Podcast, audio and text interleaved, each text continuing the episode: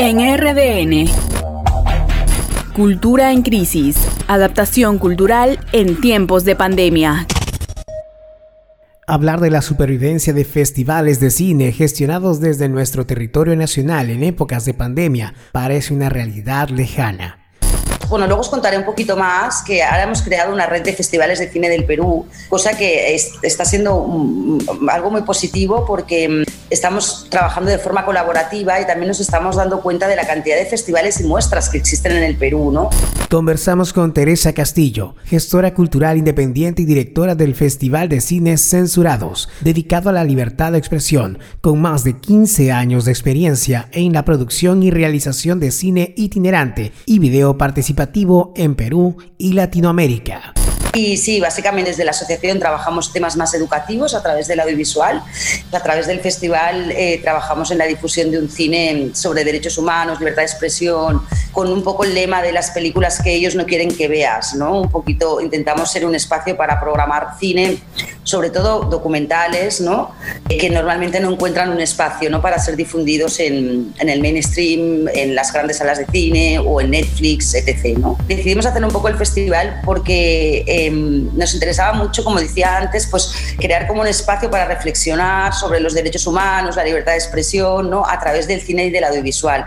Y nos dimos cuenta que en, en el Perú en ese momento pues no había tanto ese espacio. De ahí un poquito es como nació la idea y bueno, se va transformando ¿no? con el tiempo, porque al ser un colectivo, pues no siempre eh, lo que decidimos el primer año estamos haciendo ahora. Por ejemplo, yo recuerdo el primer año con Nerea y Beatriz, que son también dos de personas fundadoras del festival, nos enfocamos mucho en la Declaración Universal de los Derechos Humanos, ¿no? pensando que, que, mm, incluso me acuerdo que nuestro afiche fue el artículo 19, ¿no? que habla sobre la libertad de expresión. ¿no? Con el tiempo nos hemos vuelto más críticos hacia la Declaración Universal de Derechos Humanos, ¿no? También hemos ido entendiendo que es una visión muy occidental, que ha quedado un poco obsoleta, ¿no? Se escribió hace 70 años y entonces hemos ido también transformando los contenidos del festival yéndonos un poquito más a lo que era la libertad de expresión como tal, ¿no? Porque al final los derechos humanos también son muy subjetivos, ¿no?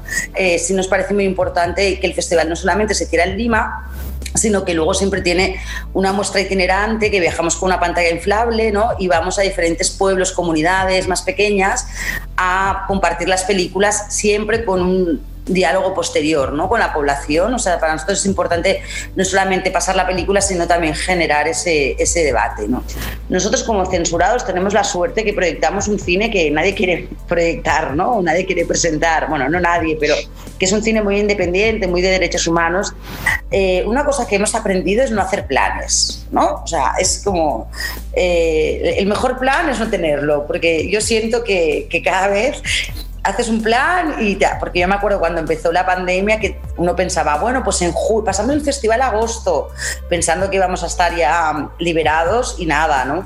También sacar las cosas positivas, ¿no? Porque yo creo que en todo siempre hay la parte negativa, pero también hay muchas cosas positivas, ¿no? En todo esto. Que ahora hemos creado una red de festivales de cine del Perú, cosa que está siendo algo muy positivo porque estamos trabajando de forma colaborativa y también nos estamos dando cuenta de la cantidad de festivales y muestras que existen en el Perú, ¿no? O sea, yo recuerdo cuando, cuando llegué al principio al Perú, solamente se hablaba de festivales como el Festival de Cine de Lima y poco más, ¿no? Hablo de a principios de, de los años 2000, ¿no? Y mm, es muy interesante ver cómo ha crecido, ¿no? Es, eh, o sea, el tema de los festivales en el Perú y que cada vez hay más con diferentes temáticas y también muchos festivales a nivel local y regionales, ¿no? que hace que, que, empiece a crecer esta diversidad cultural que existe también en el país, que antes se focalizaba mucho en la ciudad de Lima y no sé, yo siento que de alguna manera se ha descentralizado bastante. ¿no?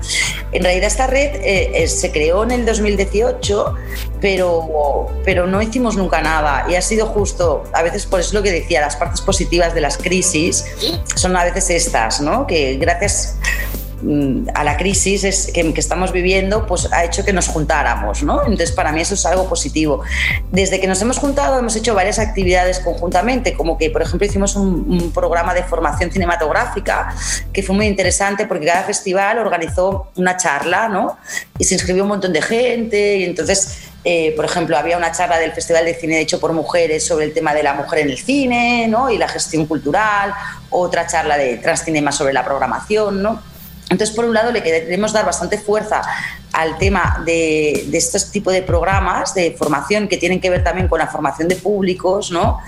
Y eh, como decía antes, el organizarnos, el no pisarnos, el apoyarnos, el, el, que ya que tenemos poco apoyo, pues, pues ayudarnos entre nosotros y no ser competitivos, ¿no? Yo personalmente siento que, es, que, que, estamos entrando, bueno, ya estamos en una globalización y en el tema del cine estamos entrando a una mayor, ¿no? Porque antes, por ejemplo, tú querías, ahora por ejemplo va a empezar el Docs Mex, México, ¿no? La semana que viene. Yo nunca he podido ir al festival, ¿no? Porque en el momento que ha sido no, no he tenido ni el tiempo ni el dinero para ir a México, ¿no? Pero yo ahora lo puedo ver desde mi casa, ¿no? O sea, pa, mm, pagando o no pagando, pero lo puedo ver, ¿no?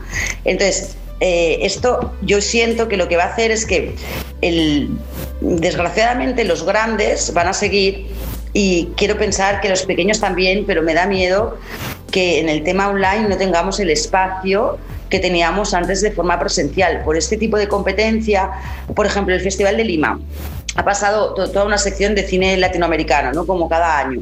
Pero este año lo ha podido ver gente de Trujillo o de Huánuco, ¿no? Y justamente en Trujillo, en Huánuco, hay festivales de cine. En, ahora, por ejemplo, eh, va a empezar el Festival de Cine de Trujillo y están programando algunas de las películas que también han estado en el Festival de Lima, pero antes su público no había podido ver el Festival de Lima, pero ahora sí, porque lo ha hecho online, ¿no? Entonces, a mí lo que me da miedo es esto, ¿no? Que, que, los grandes se hagan más grandes y, y, los pequeños, pues nos cueste encontrar esos contenidos que no se han pasado en otros festivales, ¿no? Para hacerlo también único, ¿no? Porque si todos los festivales proyectamos lo mismo, no tiene mucho sentido, ¿no? Entonces, sí tenemos un plan, que no sé si lo cambiaremos, pero, pero lo que decidimos es, eh, bueno, sí estamos haciendo algunas sesiones eh, que las llamamos clandestinas a través de internet, ¿no? Que las hacemos una vez al mes, ¿no? Con una película y un invitado, ¿no? Pero como festival lo que decidimos es la vamos a hacer en abril. Eh, ¿Por qué? Porque eh, justamente algo que hemos trabajado con la red de festivales es eh, trabajar un calendario anual para que no choquemos, ¿no? Porque ya que no somos muchos festivales, nada más falta que encima el mismo mes tengas cuatro festivales, ¿no? Entonces, lo que hemos trabajado es como que cada festival tenga su mes, ¿no? Entonces a nosotros nos toca en abril. Entonces decidimos, eh, pues mejor esperar y hacer la edición en, en abril. Entonces no perdemos la esperanza de hacer eh, algunas actividades presenciales, sobre todo al aire libre. O sea, como que hemos pensado, bueno, pues si el cine todavía no, la sala cerrada todavía no puede funcionar, por lo menos poder poner la pantalla en parques, en plazas, ¿no? Y que la gente esté a un metro de distancia pero de hecho vamos a tener que hacer una parte online, ¿no? Lo bueno es que, mm, es que eh, estamos aprendiendo mucho de los otros festivales, de cómo están funcionando a nivel online. Se están creando plataformas nuevas, por ejemplo, al este de Lima ha creado elecran.com, que es una plataforma de, de, cine on, on, demand, ¿no? que la va a poner también a disposición de los otros festivales, ¿no? y entonces creo que saldremos reforzados. ¿no? Pero por ahí va el plan. Y luego tenemos la muestra itinerante que hacemos cada año, que este año es sobre la trata de personas que tiene que hacer un recorrido entre Ucayali y Huánuco.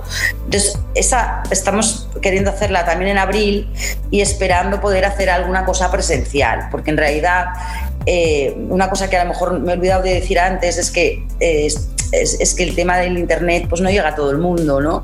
Pero, mm, pero sí nos interesa poder seguir haciendo la itinerancia, ¿no? Para poder llegar a ese público que sabemos que de forma online no vamos a llegar en la vida, aunque tengan Internet, ¿no?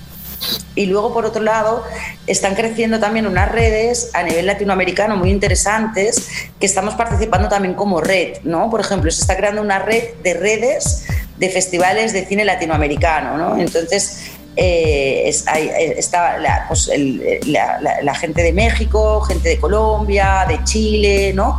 Y entonces también es interesante porque hay unas reuniones mensuales donde una persona de cada red nacional se reúne con todas las redes nacionales y también se habla de políticas eh, latinoamericanas para trabajar un poquito en el desarrollo ¿no? de la industria cinematográfica de, la región y sobre todo en este caso de la, de la difusión y las muestras y festivales de cine. ¿no? Y entonces sí que se, creo que, que se está trabajando bastante pues esto, el tema de la incidencia política, Eh, hemos tenido también reuniones con, con la DAFO, del Ministerio de Cultura, con propuestas, ¿no? Desde la red, ¿no?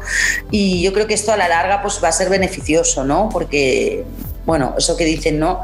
Ese proverbio africano, ¿no? Como que si vas eh, solo vas rápido, pero si vas con mucha gente vas más lejos, ¿no? Entonces es un poco la idea, ¿no? Trabajar poquito a poco e intentar em, que la red y que los festivales sean más sostenibles y, y que trabajemos de forma articulada.